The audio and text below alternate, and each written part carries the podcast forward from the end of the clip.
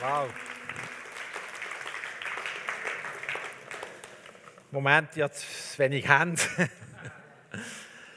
ja, ich freue mich, mit euch heute Morgen hier zu sein und mit euch ein paar Gedanken zu teilen. Und ich habe euch etwas mitgebracht. Hier. Wisst ihr, was da ist? Ja? Das wäre also das Telefon. Mit dem Ding kann man telefonieren. Und für alle die, die jetzt Tastatur suchen irgendwo, das hier wäre Tastatur. Wenn man hier die Wählscheibe dreht, dann kann man Nummern einstellen und es meldet sich dann sogar vielleicht jemand am anderen Ende von der Leitung. Das Telefon. Was hat das Telefon mit meiner Predigt zu tun? Ich möchte das Telefon als Symbol heute Morgen mitnehmen und euch mit euch ein paar Gedanken anschauen, wenn es ums Thema Grenzen geht. Jetzt fragst du dich vielleicht, hä, was hat das Telefon mit Thema Grenzen zu tun? Und ich werde euch das jetzt gerade zeigen. Ihr müsst einfach einen Moment warten, jetzt etwas Wichtiges zu erledigen.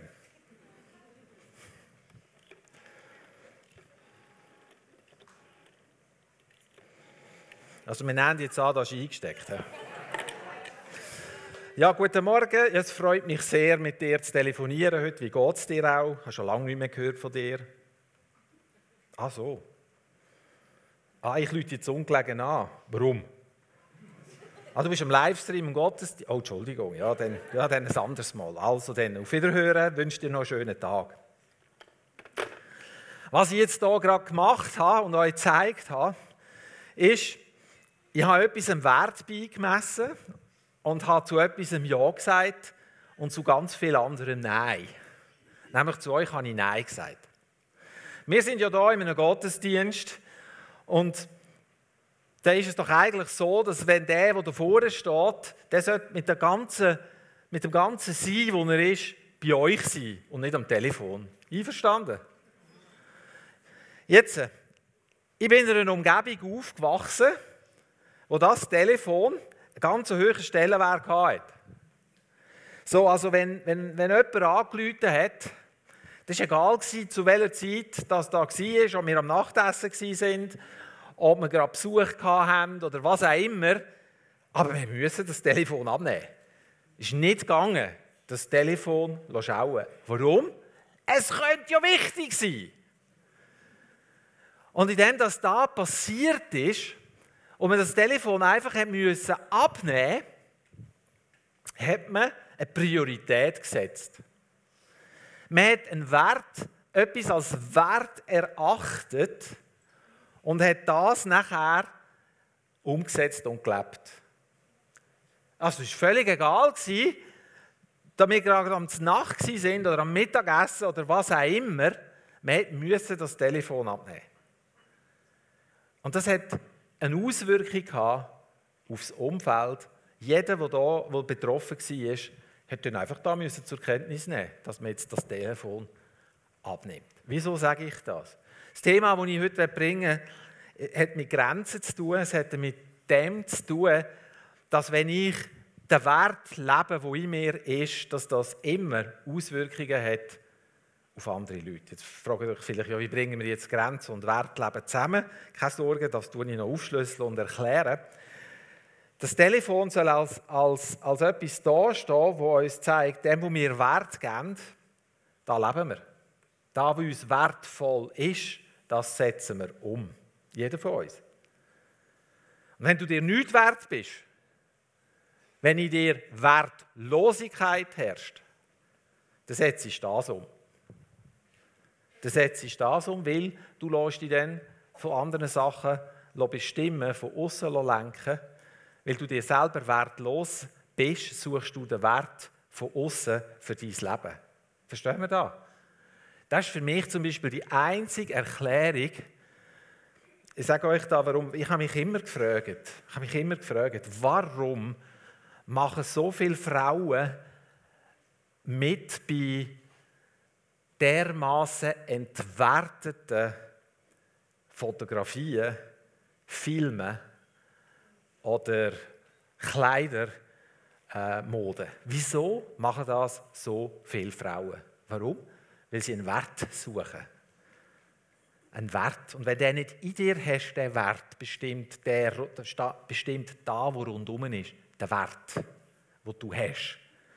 Und wenn du dich musst definieren über das Äußere, wenn das dir Wert gibt, die aufmerksamen Blick von deinem Umfeld, wenn du von dem musst leben, was die anderen dir an Positivem übergeben, dann nimmst du den Wert von außen, weil du da innen keinen Wert hast. Weil du den Wert in dir nicht spürst. Folgedessen, wenn da kein Wert da ist, ist es ganz schwierig, irgendeine Grenze zu haben, wo man dann sich kann abgrenzen kann, auch von gewissen Sachen. Das geht gar nicht. Je mehr dass wir von außen abhängig sind, je weniger haben wir eine Grenze, wo wir herstehen und sagen, darüber gehe ich nicht.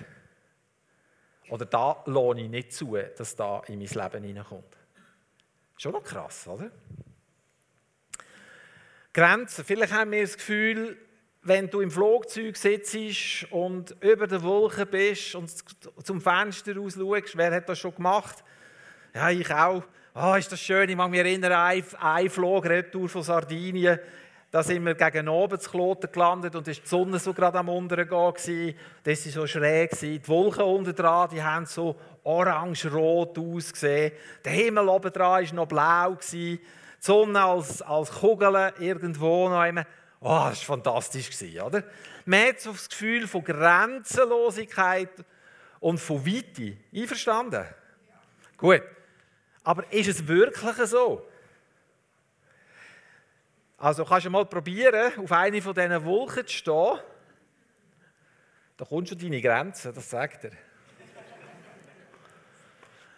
Ohne Flugzeug keine Chancen, oder?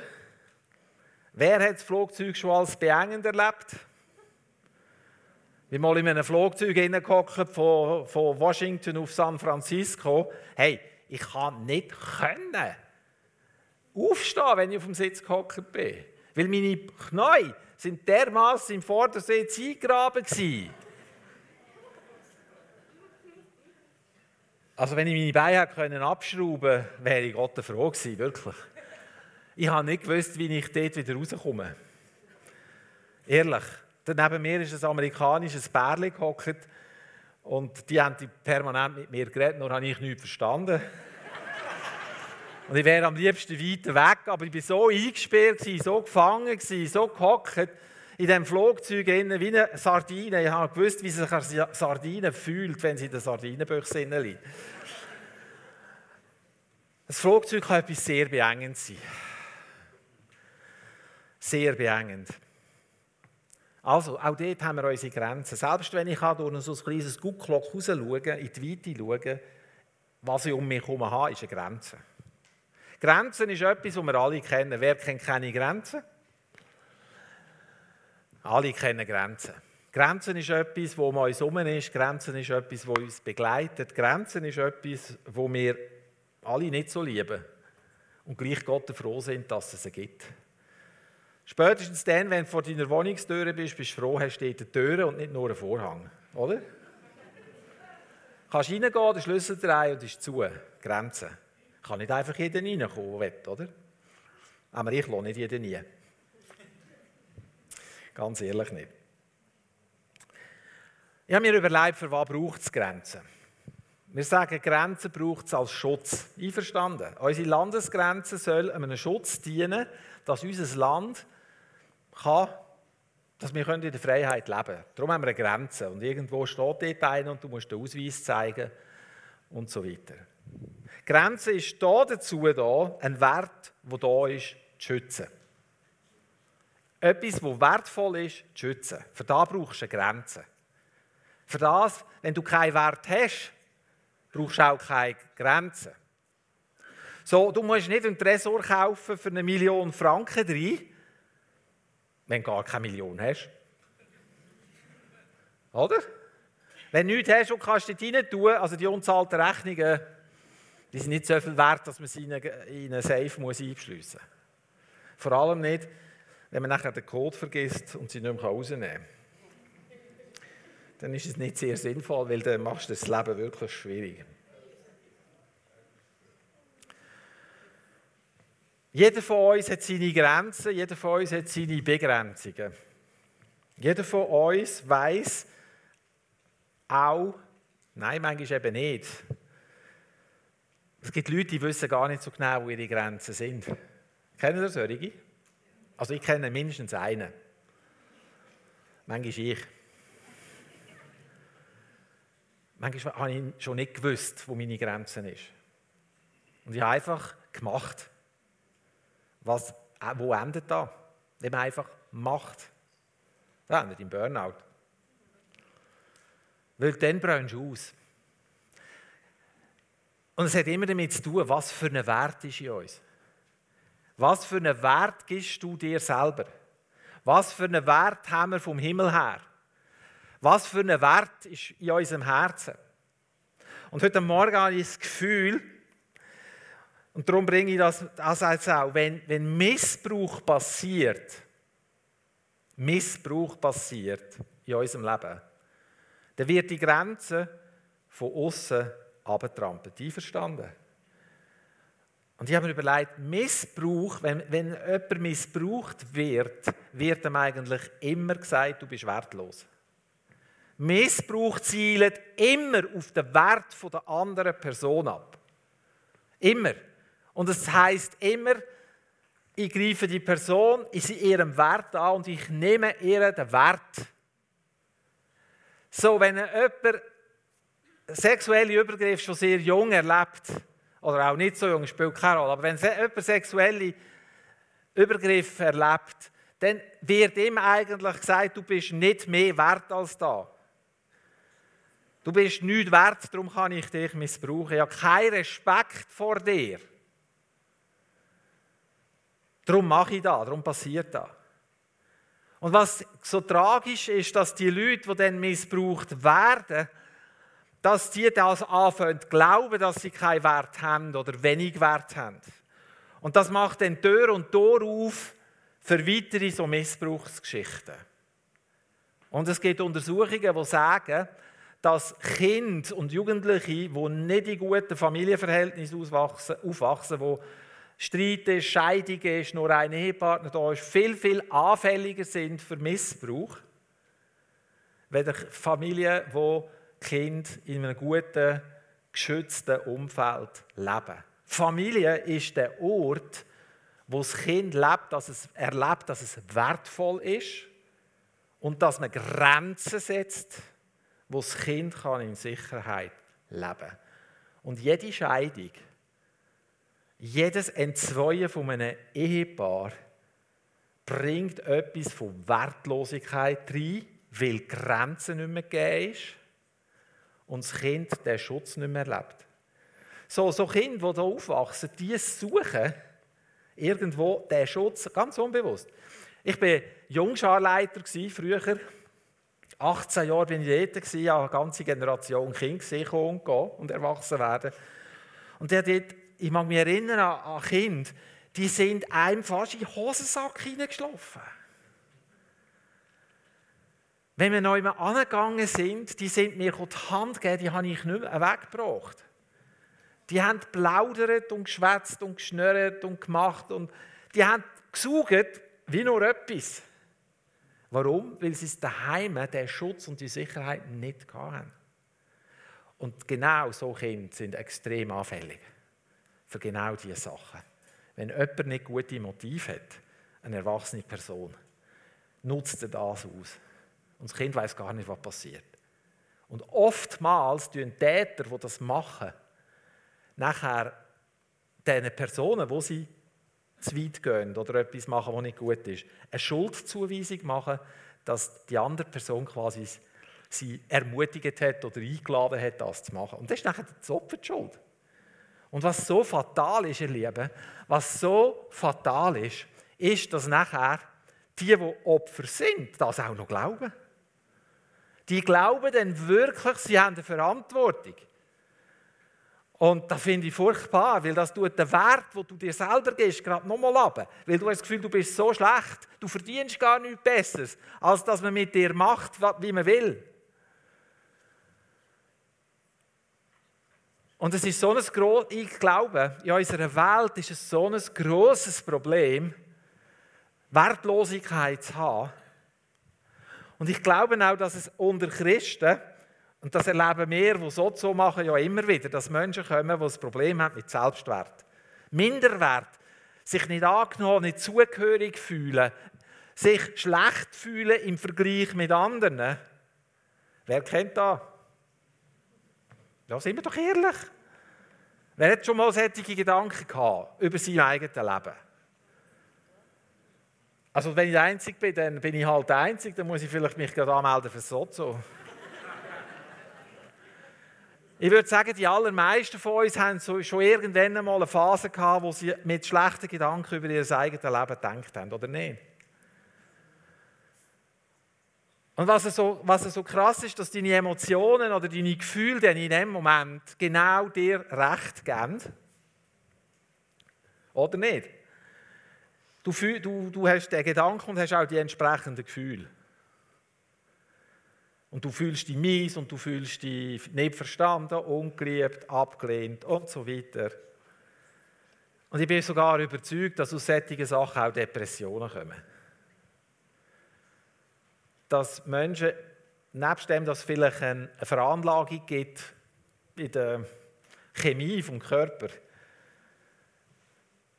durch Wertlosigkeit eigentlich Depression der Schutz ist, wo man versucht, sich dahinter zu verstecken. Den Schmerz nicht mehr zu spüren.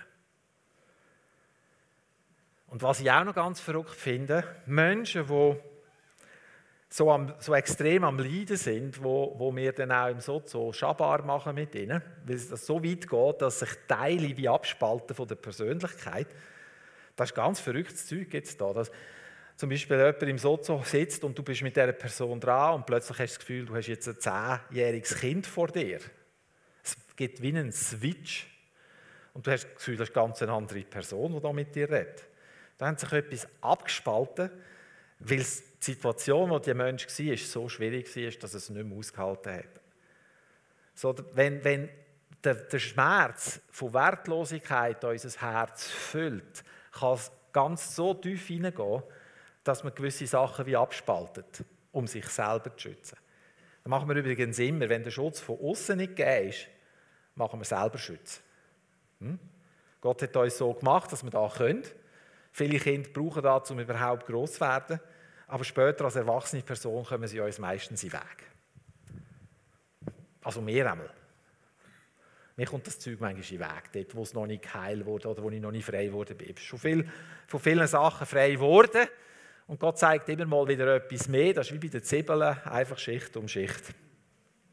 Bis wir im Kern sind. So, gut. Was wollte ich jetzt sagen mit dem?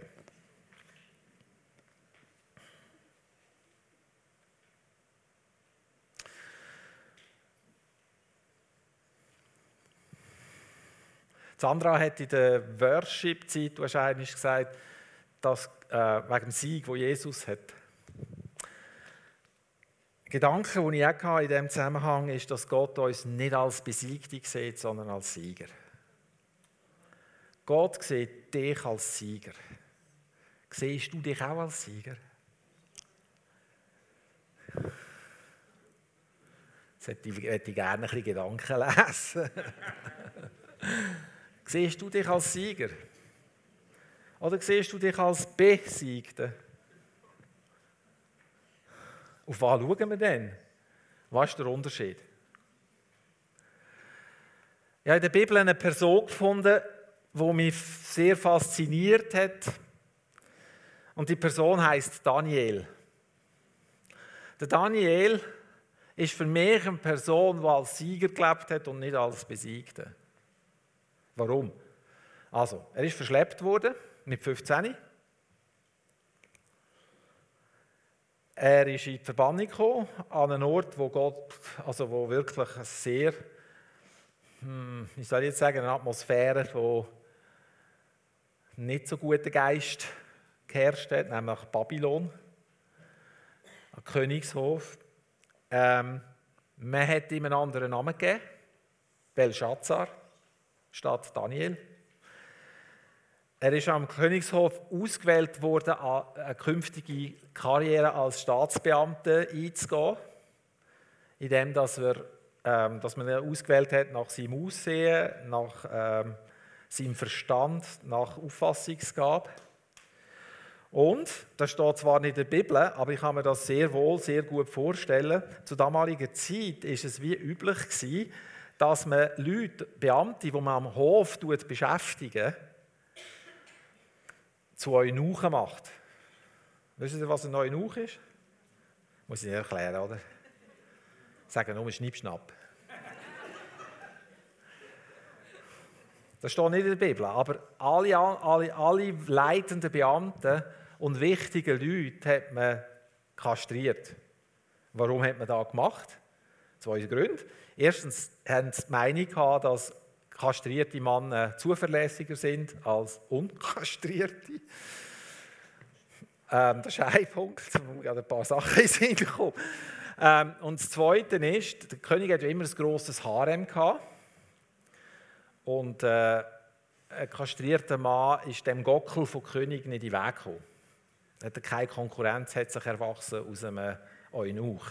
Und es hat auch keine Kuckuckskind gegeben wenn, wenn, ein, wenn ein, äh, der Harem von Eunuchen bewacht worden ist.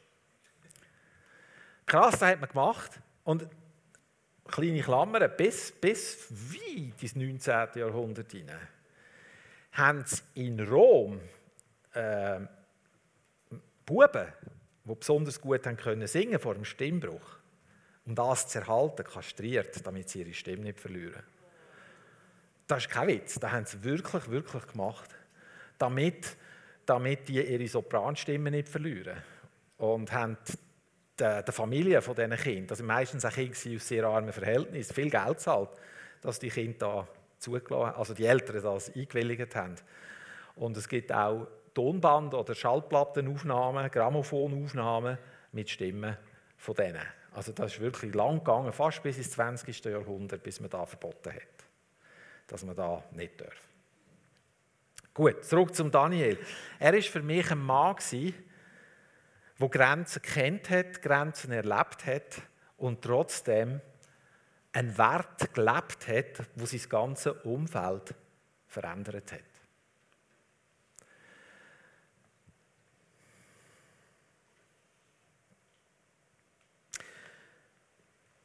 Ich werde mit euch schauen, wie ist es denn dazu gekommen, dass der Daniel so einen anderen Wert hatte als sein Umfeld. Oder der Wert, der ihm war, konnte bewahren. Und eines von denen war, im Daniel Kapitel 1, 8 steht, aber Daniel hat sich in seinem Herz vorgenommen, sich nicht mit der Tafelkost vom König und mit dem Wein, wo der König getrunken hat, unrein zu machen. Und er hat sich vom Obersten der Hofbeamten erbeten, sich nicht müssen unrein zu machen. Wir müssen dazu wissen, dass es ja in dem Alten Testament Gott Vorschriften gegeben hat oder Gesetzgebung so war, dass es gewisse Speisen gibt, unreine Speisen, die für die Juden verboten sind. Jetzt müssen wir uns vorstellen, der Daniel kommt zusammen mit Freunden an den Königshof und er erlebt jetzt dort ein völlig anderes Umfeld. Der König wählt ihn aus, an der Universität einen Studienabschluss zu machen. Sagen Sie so. So ist das. Und er wählt ihn aus, Kost und Logis hast du auch noch gerade dabei. Du wohnst dort und du kommst das gleiche Essen über, wie der König selber isst. Also eigentlich ein, ein, ein, äh, eine Ehre oder eigentlich etwas mega Cooles. Oder nicht? Du kommst dort das über, das Beste vom Land. Aber der Daniel sagt, er wird sich nicht unrein machen. Warum sagt er das? Weil er den Wert, der in ihm ist, bewahren will. Der Wert und der Glaube, der in seinem Herz wohnt, den lebt er und er dort nicht Kompromiss machen. Und jedes Mal, wenn, Grenzen, wenn wir Grenzaufweichungen machen und Kompromiss eingehen, Machen ein Beispiel. Also eigentlich weiß ich, dass ich das Telefon jetzt nicht abnehmen sollte, wenn es schaut. Weil jetzt habe ich gerade Qualitätszeit mit meiner Familie. Ah, vielleicht müsste ich jetzt aber gleich und dann kommt er vielleicht in Sinn, es könnte der oder die sein. Ja, also ich, nur schnell, nur zwei Minuten. Dann verletzen wir ja eigentlich da, wo wir sagen, wo uns wichtig ist. Oder? Weil dem, wo wir, dem, wo wir Wert geben, da beschützen wir ja. So.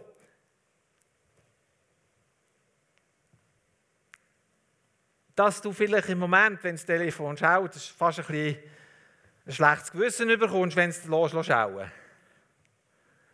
Kann ja noch sein, aber ich glaube, du solltest es nicht abnehmen, wenn jetzt etwas anderes in deinem Leben dran ist. Das ist ja jetzt nur ein Beispiel. Wisst ihr, wie ich mir da angewöhnt habe, das zu machen? Indem ich gezählt habe, wie manchmal das schaut. Das heisst nicht, dass ich generell das Telefon nicht abnehme, wenn man mir anruft. das meine ich nicht. Aber ich glaube, dass wir viel zu oft Kompromiss machen viel zu oft denken, ja nur einig, ja nur zwei Minuten, nur ein bisschen. Und dass wir uns mit dem in Situationen hineinbringen, wo der Wert, wo in uns ist, verletzen. Verstehen wir das? So, es geht nicht darum, liebe Freunde, es geht nicht darum, dass wir uns so krass abgrenzen, dass wir nur noch für uns schauen. Das meine ich mit dem nicht. Weil die Bibel redet davon, man soll nicht nur auf sein eigenes achten, sondern auch auf das vom anderen. Oder wir sollen helfen, einander die Lasten tragen. Das steht in der Bibel. Also es geht nicht darum, dass wir in unserer Wohlfühlzone sitzen und jetzt habe ich gerade so die Füße im kalten Wasser und jetzt stehe ich nicht auf, das Telefon abnehmen. Das meine ich nicht. Aber es gibt Sachen, wir lassen uns manchmal von außen dermaßen bestimmen, dass wir gar nicht mehr wissen, was eigentlich da ist. Wir sind, unsere, unsere Grenze ist manchmal löcheriger wie ein Emmentaler Käse. Und wir grenzen uns nicht abgrenzen. Oder wir grenzen uns nur mit einem schlechten Gewissen ab. Ich glaube, dass es für alles eine Zeit gibt. Eine Zeit zum Schaffen und eine Zeit zum Ruhen. Eine Zeit zum, zum, zum Geniessen und eine Zeit zum wieder gehen und etwas erledigen. Es gibt für alles eine Zeit. Und ich glaube, dass es, dass es für uns manchmal schwierig ist, zu erkennen, wann ist Zeit für was. Aber für mich ist es manchmal schwierig. Früher noch viel schwieriger gewesen. Ich habe gemeint, ich muss für gewisse Sachen wie fast 24 Stunden am Tag zur Verfügung stehen. Ich kann nie Seelsorge machen. Mit Seelsorge und dem ganzen Zeugs nichts zu tun haben. Weil ich dann immer das Gefühl hatte, ich muss so lange verfügbar sein für andere und muss Probleme von den anderen lösen. Wie dankbar bin ich Heidi, dass ich es so zu habe. Und gelernt habe, es ist, ich kann das Problem von niemandem lösen. Aber ich kenne einen, der es kann. Und den proklamiere ich. Und den laden wir ein und mit dem arbeiten wir zusammen und von ihm erwarten wir, dass er kommt, dieser Person begegnet und die Person frei wird. Und wir könnten euch ganz viel Zeugnis erzählen, ganz viele coole Sachen, die wir erleben. Aus dem Sozo. Lohnt sich das zu machen, kann ich euch sagen. Ich musste lernen und muss manchmal heute noch lernen, mich abgrenzen. Dass ich nicht, ich muss nicht die ganze Welt retten. Jesus hat mir einiges gesagt, wer ist der Retter der Welt? Und ich gesagt, ja du. Habe gesagt, ja, aber so wie du dich manchmal benimmst, könnte man meinen, du seist der Retter der Welt. Oder mindestens der Retter der Gemeinde. Das muss ich gar nicht. Aber wenn da innen nicht Wert ist, wenn da innen Minderwert wohnt, dann muss ich eben. Versteht ihr? Weil ich muss mich auch bestätigen, ich muss ja auch Gott gegenüber zeigen, ich bin im Fall, hey, ich bin im Fall wert. Ich mache jetzt da weil du sagst, und ich hoffe, du sagst dann mal irgendeines zu mir, du, hast den Fall gut gemacht. Und wenn du da sagst zu mir, du hast das gut gemacht, gib mir das Wert. Dann bin ich jemand. Da habe ich Glück gehabt. Das Blöde ist nur, dass Jesus da nie so gemeint hat. Hey, mir ist eigentlich wie Schuppen von den Augen gefallen, dass Jesus nicht ans Kreuz gegangen ist, weil wir so wertlos sind. sondern wir so viel Wert haben. Jesus ist ans Kreuz gegangen, weil du es ihm wert bist, sein Leben für dich hinzugeben. Und darum werden wir immer wieder diesen Sieg miteinander feiern, hier im Gottesdienst. Darum hören dir die Sätze fast jeden Sonntag und vielleicht denkst du, jetzt weiss ich es dann langsam. Aber du kannst gar nicht genug hören. Ich muss mein Innere daran erinnern, dass Jesus für mich gestorben ist. Dass er all meine Sünden am Kreuz getragen hat. All mein Versagen getragen hat. All das, was an mir falsch passiert ist, dort, wo meine Grenzen verletzt worden sind, dort, wo mein Wert mir gestohlen worden ist, er das getragen hat. Und er mir zurückerstattet, da, wo mir gehört und da, wo wir sind. Schau, du kannst nichts dafür, in einem familiären Umfeld du aufgewachsen bist. Und komm wieder zurück zum Missbrauch. Wenn du Missbrauch erlebt hast, dann ist da nicht gut und nicht cool und es gibt keine Rechtfertigung für das. Mir fehlen die Worte, das zu beschreiben. Aber ich weiß, dass das nicht deinen Wert definiert. Ich weiß, dass er am Kreuz alles wiederhergestellt hat, dass der Wert, den er dir als Person gegeben hat, den er dich hat wollen, zu dir zurückkommt. Da weiß ich, dass das so ist. Aber in dem, dass wir die Lüge in unserem Leben proklamieren, in dem, dass wir diesen schlechten Gefühlen erlauben, diesen schlechten Gedanken erlauben, uns auszufüllen, nehmen wir uns selber aus der Gnade und aus dem, was Jesus für uns da hat, wie raus. Verstehen wir das?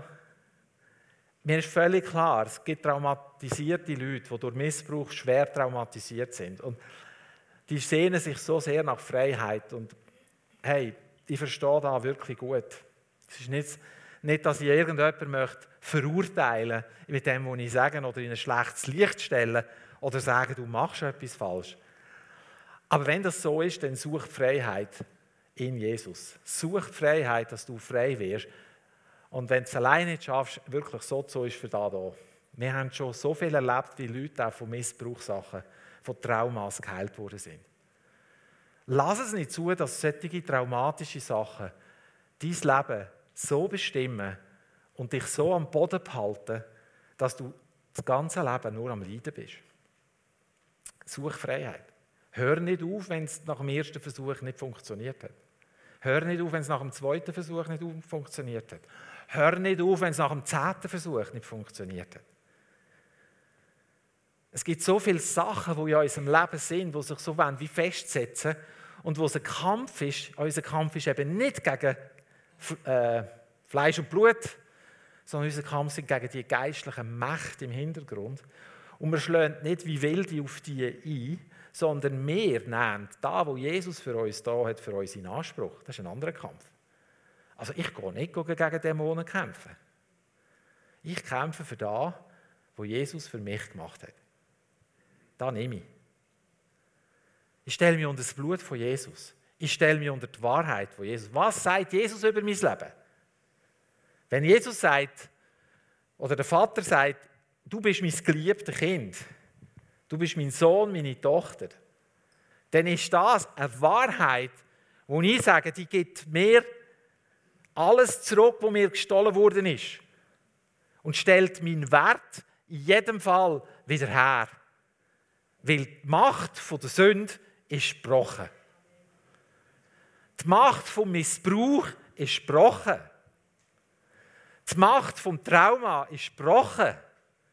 Also, wenn das wahr ist, wenn das wirklich, wirklich wahr ist, dann stelle ich mich auf diese Seite und das ist die Wahrheit, wo ich mich eins machen will und wo ich glauben will.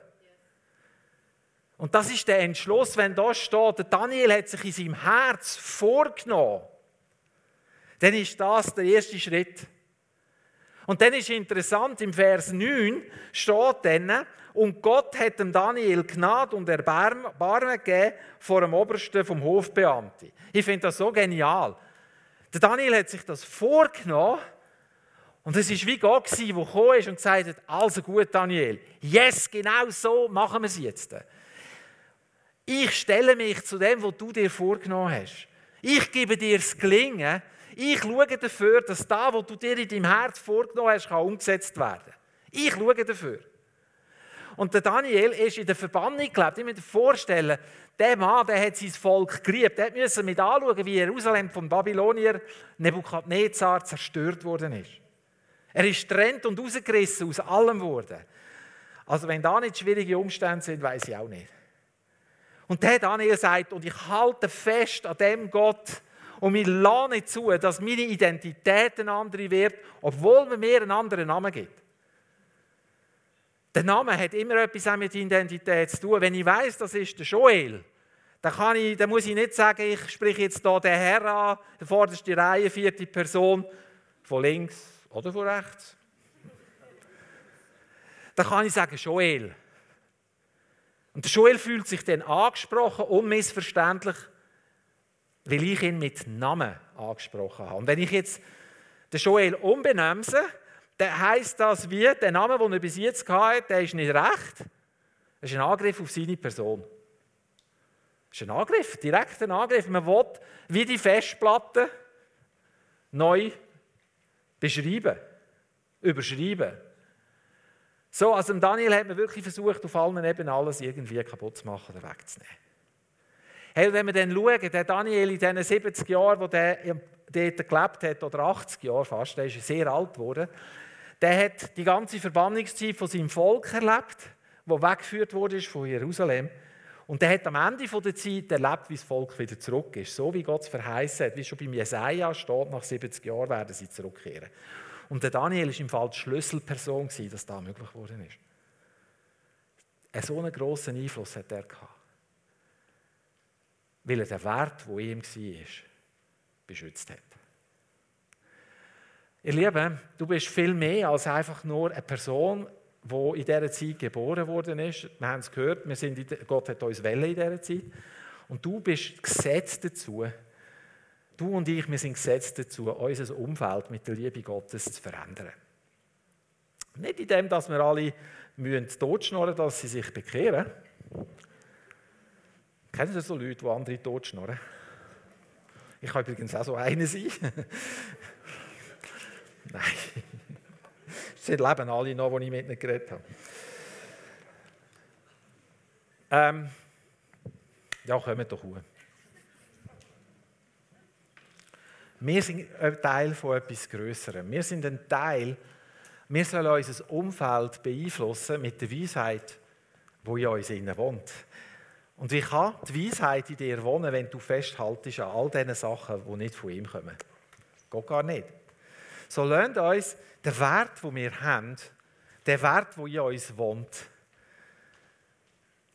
Lass uns den, auch uns eins machen mit dem Wert. Und wenn du dich gerade fragst, was habe ich eigentlich für einen Wert, ich weiß das gar nicht so genau, dann sage ich dir, du bist ein Kind von Gott. Du hast Teil, du hast Teil an seinem Erbe. Du hast Teil an seinem Königreich. Du bist ein Hausgenoss von Gott. Also gehörst zu seiner Familie bist aufgenommen in sein Haus und alleine da gibt dir schon ganz viel Wert. Und der nächste Wert, du bist erschaffen von ihm. Gott hat dich wählen mit all deinen Gaben und mit all deinen Fähigkeiten. Und er hat das Beste, was er können, in dich hineingelegt. So, darum freue ich mich so an den Babys, oder? Wenn man so ein Kind sieht und weiß, es ist alles, was das Kind, das Baby braucht, ist schon da. Du und ich gehören, so wie wir sind, hundertprozentig zu ihm. Lass es nicht zu, dass äußere Umstände, Verletzungen, Menschen deinen Wert bestimmen, sondern stand dazu, wer du in Jesus bist. Lasst uns zusammen mehr dem nachjagen, dass all die, die schlechten Gedanken, schau, da kannst du nicht verhindern, dass die manchmal hier kommen, schlechte Gedanken. Aber nur weil du manchmal schlechte Gedanken hast, heisst das nicht, dass du schlecht bist.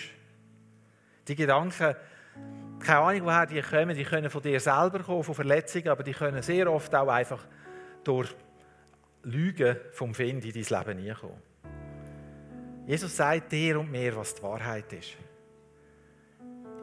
Lass es zu, dass dein Wert wiederhergestellt wird, dort, wo er angegriffen ist. Lass es zu, dass dort, wo du, wo der Finz vom Leben wie geschafft hat, dir das wegzunehmen.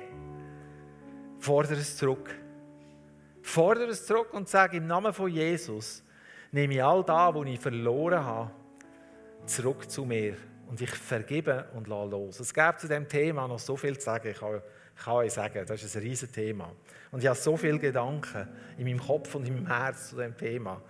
Und ich hoffe inständig, dass ihr irgendetwas von dem, was mir auf dem Herz war, verstanden habt und können nehmen habt. Auch wenn es vielleicht nicht so ein abgerundetes Bild jetzt gibt. Aber lernt uns, lernt uns den Wert, den Jesus uns gegeben hat. Lernt uns den auf den Leuchter stellen. Lernt das Licht scheinen. Und alles, was sich dem entgegenstellt, kommt nicht von ihm. Ich will in meinem Leben mehr und mehr, je älter dass ich werde, einfach nur noch da haben, was von ihm kommt und nicht von anderen Quellen. Er hat dich wertvoll geschaffen. Du bist es wert. Und zum Abschluss werde ich euch einen Bibelvers vorlesen aus Römer 8. Der spricht mir einfach mega an in diesem Zusammenhang. Ich lese euch den einfach vor und ich kann einfach hören. Und Jesus, danke, dass du unser Herz auftust. Und wir einfach hören können. Heiliger Geist, mach du dein Wort in uns lebendig. Da steht, wir wissen aber, dass denen, die Gott lieben, alles zum Guten dient. Ihnen, die nach seiner freien Entscheidung berufen sind. Die er aber zuvor erwählt hat, die hat er auch im Voraus dazu bestimmt, nach dem Bild seines Sohnes gestaltet zu werden, damit dieser der Erstgeborene sei unter vielen Brüdern. Die er im Voraus bestimmt hat, die hat er auch berufen. Und die er berufen hat, die hat er auch gerecht gesprochen. Die er aber gerecht gesprochen hat, denen hat er auch die Herrlichkeit verliehen. Was sollen wir dem hinzufügen? Wenn Gott für uns ist, wer kann wider uns sein? Er, der seinen eigenen Sohn nicht verschont, sondern für uns alle dahingegeben hat, wie sollte er uns mit ihm nicht alles schenken? Wer will gegen die Erwählten Gottes Anklage erheben? Gott ist es, der Recht spricht. Wer will da verurteilen? Christus Jesus ist es, der gestorben, ja mehr noch, der auferweckt worden ist. Er sitzt zur Rechten Gottes. Er tritt für uns ein. Wer will uns scheiden von der Liebe Christi? Bedrängnis, Not, Verfolgung, Hunger, Blöße, Gefahr oder Schwert, Schwert, wie geschrieben steht. Um deinetwillen sind wir den Tod ausgesetzt den ganzen Tag, zu den Schafen gerechnet, die man zur Schlachtbank führt. Doch in all dem feiern wir den Sieg, dank dem, der uns seine Liebe erwiesen hat. Denn ich bin mir gewiss, weder Tod noch Leben, weder Engel noch Mächte, weder Gegenwärtiges noch Zukünftiges, noch Gewalten, weder Hohes noch Tiefes, noch irgendein anderes Geschöpf vermag uns zu scheiden von der Liebe Gottes, die in Christus Jesus ist, unserem Herrn. Amen. Amen.